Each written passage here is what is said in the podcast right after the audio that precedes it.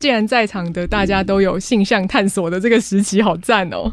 要先聊这个吗？性向，性向探索，哇哦！哦，喘口气，我们从性向开始聊吗？好像可以耶。阿德去道歉了吗？阿德有事先离开了，有什么事再去西门风？他现在跪在我们的重修就好的门口。觉得上一集的讨论就是很震惊，关于性别的讨论其实蛮震惊的，所以来讲一些。在茶水间这集可以来聊一些我们真实内心的想法，这时候才要真的放出来，对不对？哦，以上言论不代表百味的立场。我们再说一次，不要骂我，不要骂我。对，但我觉得其实真的这个讨论都非常的可贵，而且其实也真的要让每一个不同的声音出现，我们才会更理解，就是原来身为那个身份的人，他可能是这样子想的。嗯，哦，说到身份这件事情，可是如果以我们现行生活中来讲的话，也会发现自己身上也不只是某一种对身份，就是它是一个很交织的状态吧。异性恋男性站起来，我站起来，上肢。对，只有我，我才不理你们呢。我要看什么站起来，我们不孤单，没有他没有站起来。啊，不要，嗯。什么？没事，我吓到了。职场职场性骚扰，不确定谁对谁。我没有不舒服，我没有不舒服。要再开一集来讨论。第一分钟开始黄标。好，上志请说。我觉得我身上的标签，NGO 工作者的标签，对我来讲还蛮重的。然后男生刚刚讲的那种加在自己身上的压力，或者说是成功，或者是养家者。这种未来会压在自己身上的这种期待，我觉得对我来讲，有时候压力也蛮大的。当这两个标签贴在一起的时候，交织在一起的时候，我就会觉得，天哪，NGO 的薪水是够的吗？或者是？但是，但是不是说百位的薪水跟你说 要加薪？我忘记我旁边是一个有点像老板的存在，对，朱老板，朱老板。没有百位的薪水，其实，在业界好像已经算不错了啦，已经是算中上的。但是要讲的是，NGO 这个圈子，NGO 这个圈子的待遇来讲，好像对于外界的人来讲，就会变得，其实做社工的人也好像也都是这个薪水差不多。嗯，然后就会有一个。很常看到的是某一个学长很久以前是社工，看起来也做得有声有色，但是有一天就看到，诶，他去卖车了，他去卖保险了，他去当各种防重业务什么的，好像到了某个年纪，他要养家活口，或者是要符合社会的那个期待，好像比较难在 NGO 工作者的物质条件上被满足吗？我不知道，但是这个东西对我来讲会是一个我还在思考，而且。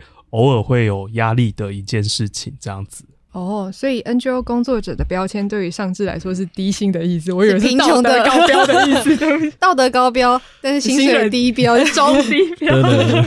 我因为我周遭就有一些人，就是明明也都是同学，但是他后来就去念了什么气管啊、金融啊，然后他们就会进了那一些产业，很快的就年薪破百之类的，我就觉得天哪！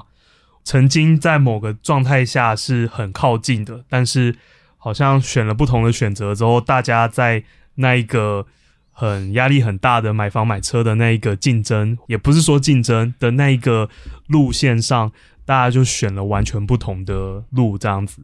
没关系，我就是气管系毕业，最后还是来到了这里。哦、我又不一定。嗯，延伸可以聊一个故事，是在天涯百味没多久之后，然后就有同事就是很。开心的邀请我跟上智，让我们去打羽球，在下班后去打羽球。嗯、然后在那天，其实发生了一件超尴尬的事，就是我们去了某个羽球场，然后那个羽球场是你只要去登记就可以有，所以那边有非常多的人。然后我就遇到了一个系上到我很多届，但可能只讲过几次话的学姐，然后她就跟我打招呼，然后就说：“哇，好久没看到你哦。”然后说：“对啊，对啊。”她就说：“那你在哪里工作？”我就说：“哦，没有啦，我在一个 NGO 工作。”她就这样。你你很有爱心呢，然后就走了。然后我想说，就是我好像在装水，然后我忘记谁就在我旁边。后来我就跟他说这个故事，然后大家就很尴尬。然后我就想说，也深深的体认到这个这个感觉。爱心。没错，我想说来比年薪呢，我没有了，亮出你的年薪。对，然后我觉得，我觉得标签好像又可以再聊一块，就回到如果要回到性别来聊的话，就是虽然自己是虽然自己是一个男同志，但我其实。我在出社会之前是完全不太会自己买衣服，就是不太知道什么是穿搭。然后就是那跟大家说的异男一样，就是只会穿妈妈买的衣服。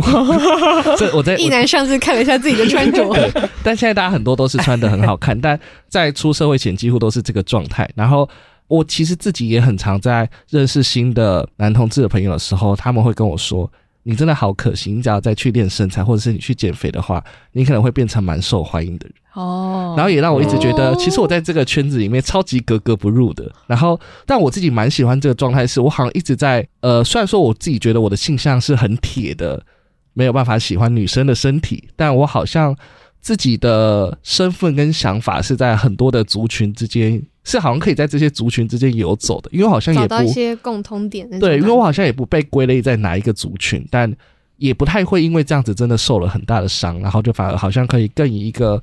旁观者的角色，然后再看大家在思考或者是讨论这些事情。嗯，没错。嗯，你像在不同的圈圈里面都是可能非主流，但也因为这样子可以横跨各个圈圈。没错，没错。嗯、身为男同志的我，二号，对不起，哎，对不起，是零什么？哎，什么？哎，告你告你！二号，我是零点五啦。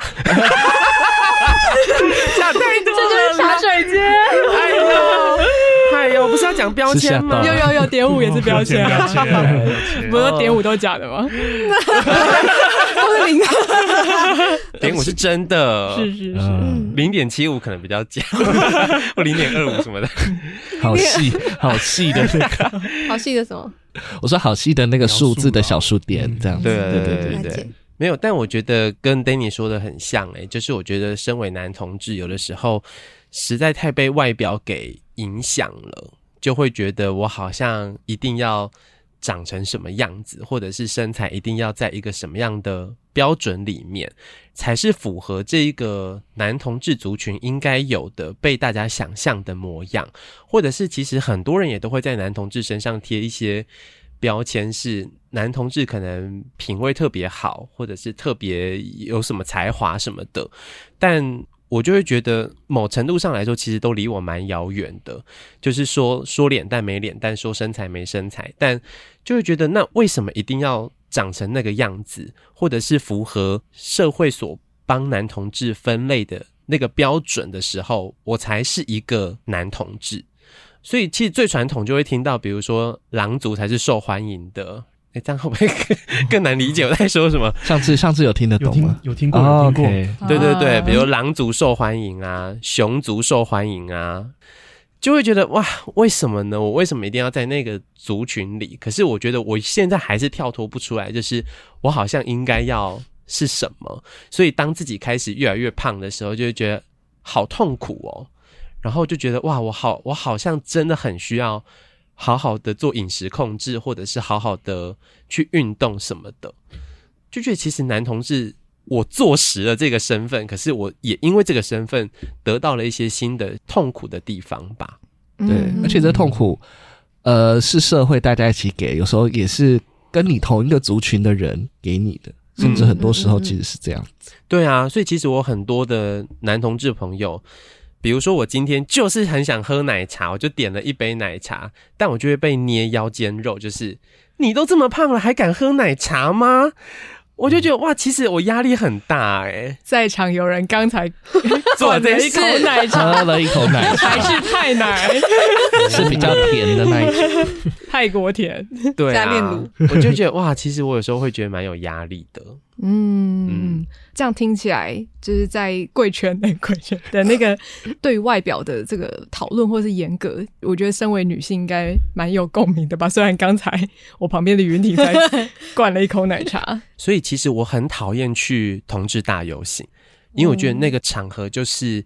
当然，可能很多的人会觉得，哎，我有一个好不容易可以展现自己的机会，所以我要好好的展现我自己。可是那个场合对我来说，就是我怎么展现都好像不符合大家。嗯嗯嗯。然后我我跟大家好不一样，可能也有不同的样态啦。可是比如说，可能你只穿一件内裤会特别受到欢迎，然后你的身材怎么样特别受到欢迎。可是我今天穿的是牛仔裤加牛仔外套，就觉得哇，我适合这个场合吗？然后在这个场合出现的人，好像就会被比较，嗯，我要讲一个有趣的小故事，就是大家如果看同志大游行的照片，就会发现很多就是现在的那个主流的穿着，就是很紧身的那个白白 T 恤。然后就很紧身的牛仔短裤，嗯，然后加 Nike 白袜，对对对对，还有很搭很长。最近也有黑袜的派别。然后，然后我跟我朋友的兴趣就是去逛同志大游行，然后在背后指着那些人，然后指指点点，就觉得哇，又来了一个主流男同志呢。哦，是我刚才看到的，还不是呢，反而以此为乐。看来今天这一集是一个解放集啦，大家大家小心啦，我们要出发啦。应该不会被骂吧？就很讲个人感受啊。嗯，我记得我大学的时候去同志大游行，就是当过志工这样子，跟朋友一起，然后去的时候一去到那个捷运台大医院的捷运站，嗯、然后就看到哇，一群一群又一群，就是很帅的男生男性这样子。那个时候是忍不住啧啧称奇，这样子觉得。最帅的男生可能都在这边了吧之类的，然后但是二位刚刚分享的的确好像也是巩固着某种主流审美的那个标准，在那个游行或是那个展演里面这样子，嗯，有一种感觉很像是那个解放或者是多元，好像没有办法一次就。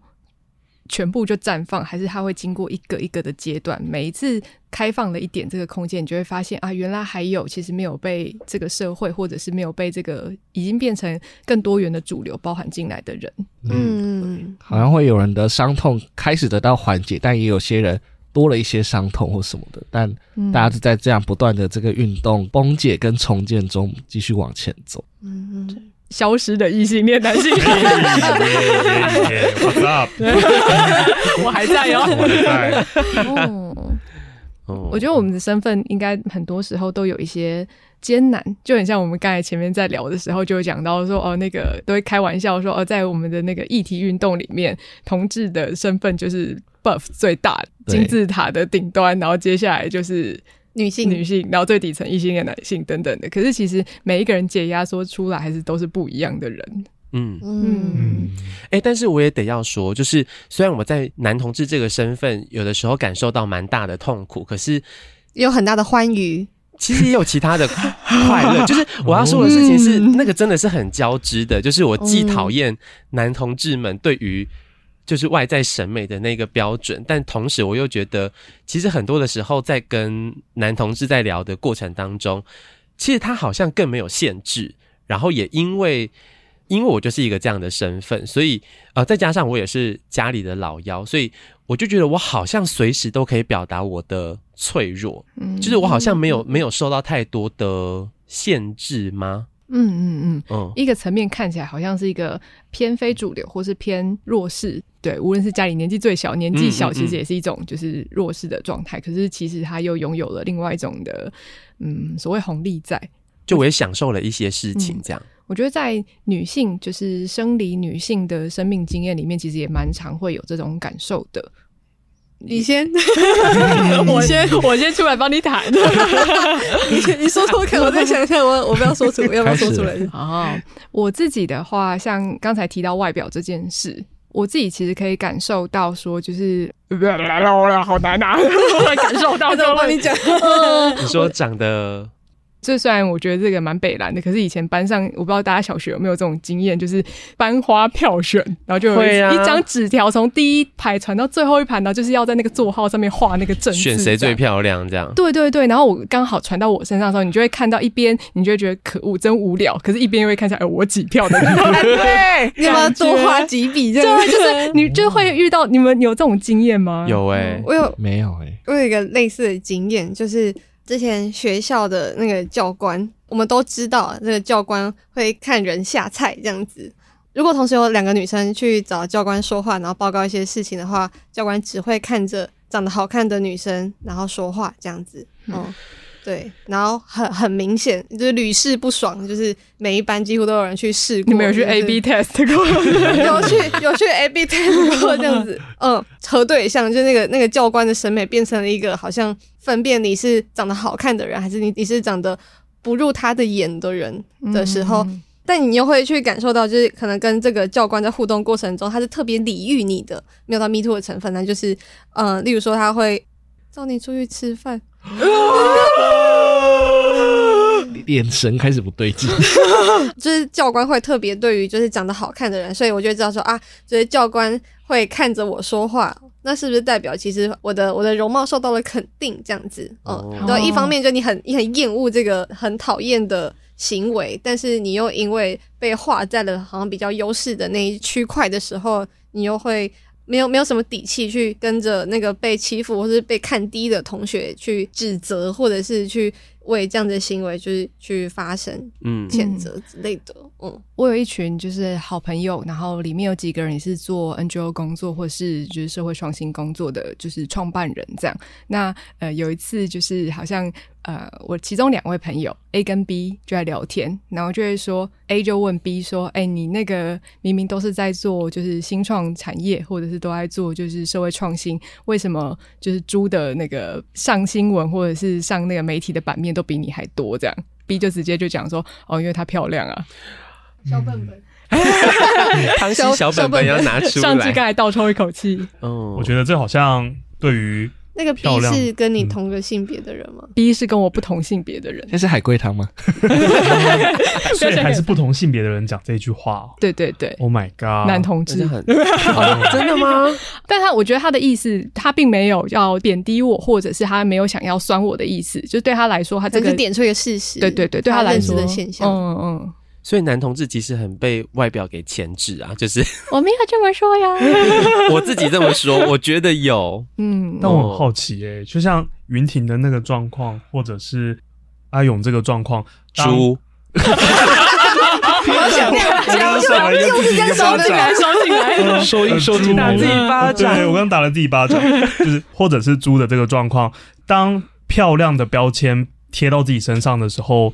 应该或多或少还是会出现那个很不想承认的那种虚荣的感觉吗？或者是觉得嗯漂亮开心，因为漂亮本身就是一个值得开心的事情吧。现在就是在百位被说漂亮是一个很像羞辱人的，为什么？就是看着特别打扮的猪就说哇，你今天很水耶，然后猪就会说。你也很水呀！我是真心，我没有觉得我们在互，我没有觉得我们在互酸的，我是真的也觉得你很水啊！哇哇哇！因为但是在在那个情境，我忽然我想到了一个，就是我高中的时候，就是我高中跟我的一个女生的朋友，我们两个一起在那个体育课的时候，大家出去上课，然后就要有人留守教室，然后有一次我就跟她一起留下来，然后那一整节课我们都在练习夸奖对方，跟练习真心的接受夸奖，重点是后面的这个，哦、接受夸奖很难。哎、欸，很难。然后、我们就要说你，你很会画图。我说谢谢谢。对，我就发现说，哎、欸，其实接受称赞很困难。对，而且刚才云婷讲到这个情境，是不是又对应到就是在这个为最底层者就是发声，或者是就是和最弱势者站在一起的这个工作里面，身上拥有特权或者是这个主流的被肯认的这个标签，其实是不好的意思吗？这个标签变成某种负担，这样子，嗯，嗯，因为人家就是会用不同的呃滤镜或者眼光来看待你做的事情，或者是你这个人的身份，这样，嗯，就反而会拉开更远的距离，所以你会需要去透过，例如说装疯卖傻，也不是啊，就是 你呀，谁？谁？没有谁？装疯卖傻，我我装疯卖傻，我装疯卖傻去拉近，就是我们，我很想很想证明。我们真的没有不一样，可是为了要去证明我们真的没有不一样，其实背后就代表我们其实不一样。嗯，我觉得那个那个来回的过程非常的挣扎。那我到底要什么时候去接受我们就是有真的就是不一样这样子？嗯嗯，这个优势真的带来一些痛苦诶、欸。你在办公室里面夸奖我的时候，我都还蛮开心的。你夸奖我的时候，我会很我会很感恩哦，真的。哦、嗯。我可能就是那个无法接受人家好评的，还是之后大家进来练习打招呼都是今天很漂亮，然后另外一个人说，哎，我们也说上上次很帅啊，哦，上上次你是不是刚剪头发这样子？他说谢谢谢谢，我真的很帅这样子。啊，我只说你剪头发而已，自己自己带入为自己带入，学习说要接受夸奖，哎，对对对，嗯。我之后就是你下次你下次这样去夸奖陈英杰这样子啊，对，看陈英杰会，英杰是一个非常之前有讲过的嘛，嗯、对对对，正向的肯认肯定都非常痛苦的人，这样独孤求败，嗯，对。哦，不过我自己还蛮呃，因为我做倡议工作，然后我也是蛮早就感受到了那种各种的所谓的特权。我觉得我自己一个程度上面在特权里面长大。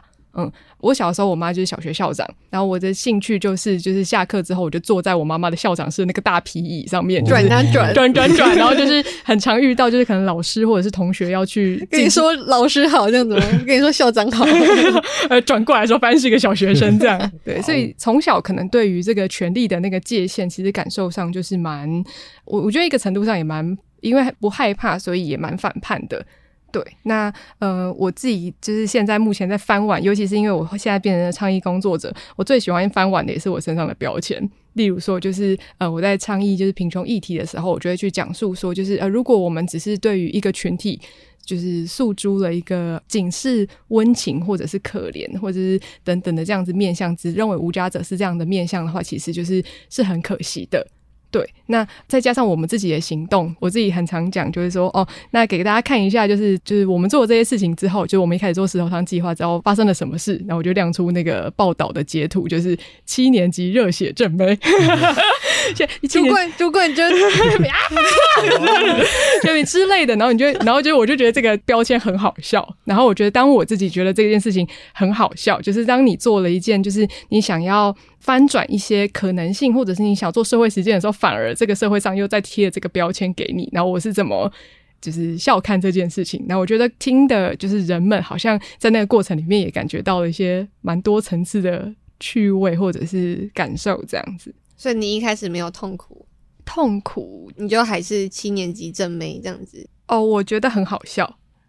哎，那个很感谢这位媒体的，那我就觉得蛮妙的。然后我也曾经有几次，确实就是我在接受一些非常跨领域的媒体。就是一些呃偏向是时尚类或者是就是生活风尚类的杂志采访的时候，我有稍微问一下，因为我很积极的想要讲我的议题，这样，但我发现这个访谈者有时候会放空一点，这样，那我就会问他说：“哦，那你为什么会想要就是采访我这样？”然后他就会说：“哦，因为你很上相哦，所以啦，因为你有脸蛋。哦”对，但我那时候我也会瞬间切换另外一个模式，就是笑看这件事情。你说装疯卖傻吗？对。突然开始一直做鬼脸，我，我觉得就是我，因为就在这样子的环境里面洗礼之下，也衍生出了一种就是如何对抗它，或者把它转成为是我的武器的一个方法。嗯，我在想，有办法去翻完这件事情，是不是代表是相对有余裕或能力的一个状态？嗯嗯嗯，我觉得是，就是像在上一集的时候，我们有聊到如何去意识到自己的既得利益，虽然有点想要岔开话题啦，我觉得关于女性，其实在从小到大被规训或者是被培育的经验里面，就很很常要求我们要反思。所以我觉得，因为有内建这个反思的养育，所以也让我就是在蛮早的时候就意识到自己身上刚才讲的特权或是既得利益的。是你妈妈要求你反思的？我妈希望我从五岁开始就要当个成熟的大人，为自己的行为负责。哦、啊嗯，所以就是我也蛮好奇，因为现在在场就是主流观点来讲，比较偏向是。主流观点里面的既得利益者的异性恋男性上至同事，是的，对，请说，你就是怎么看待你的这个身份标签进到这个工作里的？我要先讲一下我的家庭，就是他其实是、嗯、我们家其实算是一个小中产的感觉，所以我们家的家境其实是有一点点余裕的，但是这件事情在我从小都没有感觉到余裕，因为我们家有很多。很奇怪的事情，就比如说会捡回收，但是不会拿去卖。嗯，捡回收是会拿去给慈济，所以他会去跟那些捡回收的阿嬷去抢那个回收，甚至有抢夺的。就他们就是会算那个时间，说啊，五十五十栏的后面那个后门那边要要放了那个什么铁铝罐什么的，他几点要放？我们假如没有几分钟内去拿，就会被那个阿嬷拿走。然后我的阿嬷就会跟对方的阿嬷就是会去。算计这个时间，然后我阿嬷也没有要卖，而这些回收品就会堆积在一个蛮明显的地方，让我觉得天哪，好难看哦！会觉得我们家到底是有多穷要做这件事情？就算就算他不是拿去卖，但我的心里也会觉得这不是太体面。然后一直到我长比较大之后，我才知道说，哎，其实家里没有那么穷到那个没有到那个程度，而且也远远没有。需要去申请什么任何的福利身份这些事情，这样。你阿妈这样有点像是在那个新买的机车上面喷漆，是不是？对，有点像，她就是会把东西都弄得旧旧的、脏兮兮的，然后就是让全家都觉得好像就是很苦，有一种很苦、很克难、很勤俭。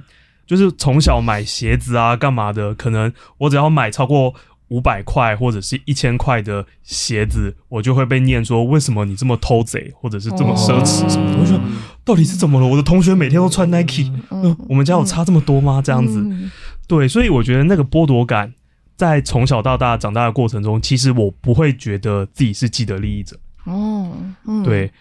但真的是长大长比较大，念的社会系，然后又整天在那边什么马克思什么有的没的，就是要一直反省自己是不是既得利益者这件事情，才让我觉得比较比较看清自己的位置跟自己的经济状况这些事情，这样。但你进到就是团队里面的时候，因为。我印象中之前蛮有趣的一个讨论，是在团队要讨论性平的机制的时候，那时候就有轮流，就是大家分享了一下，说为什么自己想要参与或者是关注这件事情。哎、欸，对，讲到这件事情，我觉得我刚进来百位的时候，我第一个蛮蛮深刻的，或者是蛮直接的感觉是，哎、欸，大家的感情超好，因为。这边的人都会留蛮久的，所以那个相处的时间不是上班，不是上班，不是上班，不是上班，对对对对对，是大家都会在这个工作上留蛮多年的，所以流动率是低的的状况下，其实大家对彼此都非常熟悉，会很多共同话题，感情会很好。而我作为一个异性恋男性，到了一个女性为多数的场合的时候，我第一个会紧张，或者是有一点点不知所措的地方是那个界限。那个界限上，我要跟同事要维持在什么样的位置，才会是让对方觉得安全、舒适，跟不会有任何的侵略性跟误解的空间这件事情。嗯，所以说最一开始是加 Facebook 这件事情，我加了一个人，我就觉得我要全部都加，我不可以让某一个人觉得我只加了他这样。哇，对。然后 IG 这种比较私密的，我就会觉得好像我能不要按就先不要按，我怕任何一个人觉得。不舒服这样子，对，所以那个界限就会让我在办公室里面要讨论性骚扰的那个机制的时候，我会觉得说，我也想要清楚的了解大家对这些事情的想法。很有趣，因为那个时候大家还蛮多人的分享是觉得，就是曾经有这样子可能不好的经验，或者是觉得职场里面会需要有这样子的，就是保护的这样子的机制。可是那时候上次分享的时候，觉得是我想要知道怎么样子不会变成是一个加害人。嗯，因为性骚扰这件事情对我来讲是一个，它可以很小很小，也可以到很大，但是那个很小很小就会是日常的积累。这个日常的积累，好像你要说他不是性骚扰吗？那可能他只是没有讲出来这样子。嗯，对，这样子你在这里的生活应该也是蛮辛苦的吧？你快乐吗？我渐渐放松了，就是他要多录一些茶水间呢。哦，可以讲他的真实的想法。我觉得，我觉得我在办公室是蛮快乐的，对，而且还是有一些很混乱的存在，像那个宇轩这一种，就是他就是超越性别、超越物种的、超越理解范围、超越理解范围的，对，或者是赵哥，就是这种，其实那个性别的界限 没有那么清楚，而是跟每个人相处都用同一套原则这样子。我跟阿德的互动，并不会因为我们两个都是男生，所以有特别的对话内容。跟跟 Danny 也是，或者是玉生、赵哥也是，就是我真的在那个互动上，就觉得好像依办公室的这个文化跟逻辑，或者是我自己的方式来讲，跟男生或是跟女生，或者是他的性倾向，那个聊天的内容真的是没有什么本质上的差异，对我来说。他的发言很安全诶。对啊，他还没有展露他真实的自己，还没完全放 真的吗？这是他很真实的想法吧？对啊，我的确是会这个样子啦。嗯、对，上一集的访纲里有写到一些男生的那个垃圾话的部分，我觉得这种男生的垃圾话，像像刚刚猪他有说到班级会选班花，像我大学以前就会有那种学长，上一届的系系队学长就会问下一届的学弟说：“哎、欸，你觉得你们班谁最漂亮？你的前三名是谁？”你说到大学也会做这样子的，系队就是一群。但大学不是就是很爱排这些排吗？台北某国立大学，哎，请请请，对啊，就是的确都蛮常在讲这种不太有意义的东西啦。对，那我觉得这个只是一个思考模式的习惯跟调整而已。嗯嗯嗯，那因为我蛮好奇，因为因为例如说在工作室里面也会有一些女性，然后去不小心开一些黄腔不小心 的时候，就是会不会觉得，哎、欸，我觉得这个有个差别待遇、欸，哎、嗯，就是你们在讲黄腔的时候，你们会问说，哎、欸，上次你会不会不舒服？我可能真的觉得还好，但是只要男生一擦边到黄腔的时候，就报警报警报警！我说，这是女生的既得利益吗？我怎么听到是你没有问我们是不是？你问我舒不舒服，我们马上报警。呃，还是少讲点话的。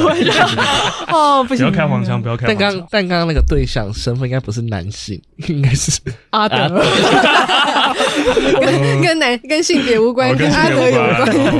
我们这是针对人，只是想看他被关，看他窘迫的那个样子的时候。哦，这样子。哦，不过 他会他会自己把手 伸出来，被扣扣住这样子。我会自己走。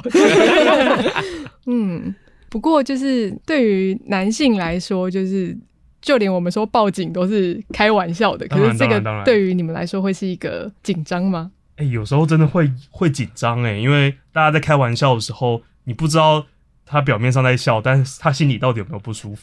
哦，就是他没有讲出来，你永远不知道他输不舒服。哦、你看你，好危险哦！他是不是怎么讲都不对？对啊，对啊，哦哦，没事，就是这样。就是、我觉得，尤其是因为在现在的百位的五名男性中，基本上会一直主动讲话的，可能只有阿德，就其他我们都不是会在。团体会议中一直发言的人，然后可能只有阿德，所以当我们看到阿德就是面临到这些状况的时候，我们在旁边就说：“哦，原来 会这样，这个不能讲。”对，我们就想说：“哎，那还是小心一点。哦”对 Danny 也会有这样子的，你其实很想开黄腔，有 buff 哎，但我好像也没什么好开黄腔的，在我们的工作讨论中。但但我觉得这个好像也不一定是跟那个男性女性有关，有时候就是还觉得还没有跟大家到这么熟。哦，那你觉得我们很幼稚吗？我觉得其实很棒啊，可是呃，我还没跟大家正面的回应，但我幼稚的梦。应该说，我也会很想要能够这样子跟大家讲话，但我觉得这就是你跟一个人还关系还有没有进到那边的时候，就算我们已经有一层同事的关系，在前面还是会先觉得啊，关系还没到那边，先不要这么唐突的就开始开那些有的没的玩笑，因为你不知道对方到底是不是能够接受的，因为大家可能是已经相处很久了，都知道彼此的。尺度跟边界在哪里？这样子，所以我觉得这件事情，在你进入一个新环境，或者是你认识一个新的人，就是要无论性别，就是要好好的去拿捏，也是一个安全的发言。嗯，对。不过我们这些发言对于亚伯来说，应该是在职场里面完全不需要考虑的部分，因为跟那些姐姐没有话讲。姐姐会开黄腔吗？完全不会诶、欸，姐姐只会讲别人的八卦，跟开始抱怨说哪一个姐姐工作都不认真，好像 蛮好听。哪个姐姐先去装水就会被说坏话，哪个姐姐冷气都开二十九度，大家都不敢去上厕所，不敢离开那个小圈圈，怕被骂这样。嗯，可是我觉得在百味那个互动好好棒哦，就是那个很很快乐的感觉，就是。我不知道啦，但如果今天我讲了什么黄腔，然后百位的女性们说报警报警，我就会说那来抓我啊！把我铐起来，我有自带手铐，可以用这样进入另一个黄腔。哦，上次笔记，我觉得某个 某个程度上都不知道跟性倾向有没有关系耶。直男讲这个话会不会就免死金牌啊？那个男同志的免死金牌，阿德讲说来抓我啊，会怎么样？我们就真的报警，会有人开始拨号。嗯，哦，不过我觉得这种就是刚才 Danny 就讲到蛮重要的，是关于那个人跟人有多亲近跟多真诚的信任感，所以来到我们可以讲到多少的话。但这个其实在于哦，因为我曾经也跟朋友们分享过我们关于工作里面的这样子的文化嘛，或是生活的习惯，那也被朋友评为说哦，你们真是很危险的团队这样。嗯嗯，对，就很像我们都是一群就是在桑拿里面的，就是画面太清晰，拿着一条毛巾就走进来。啊，这时候如果有人他其实是就是呃，他一走进这个环境就看到大家都是这么坦诚的，会不会也是一个也必须得脱了这样子？哦，原本不想，或者是、嗯、我是来另一种压力耶。哦、对啊，对，就是一开始蛮震撼的。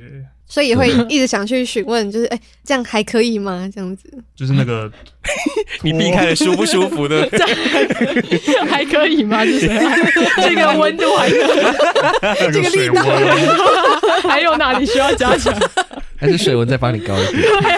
嗯，对啊，一开始对这个很坦诚相见的模式真的是有点吓到，因为我第一次参加大家的例会的时候，那个时候刚过完年回来，然后是我上班的第一天。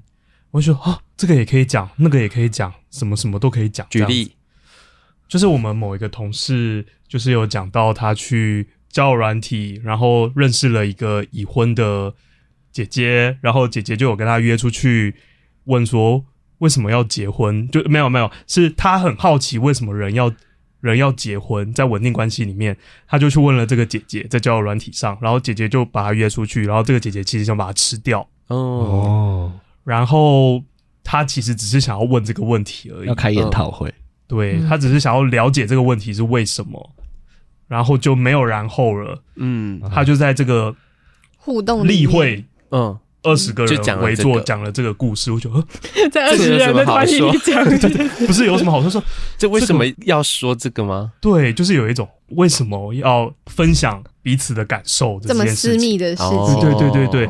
但是很有趣的是，他的下一个人就讲说：“我最近遇到了感情困难，嗯，但是我觉得我就说到这就好了。其实大家可以自己去选择自己要揭露到什么程度这样子。所以我觉得那个当下其实蛮惊讶，就是哦，原来这边给了一个很大的空间，对，空间很大，而且你可以自己去选择这样。嗯，那你会有压力吗？就是自己得要掏出一些心里的话这样子。一开始的确会试图，就是看有没有什么可以掏的。”对，但那你最后掏出了什么？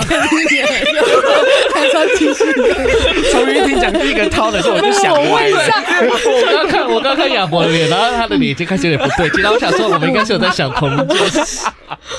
要掏什么啦？我那个时候掏的都是跟前一个工作不愉快的东西啊。对对对对对。那我觉得蛮有趣的是那时候。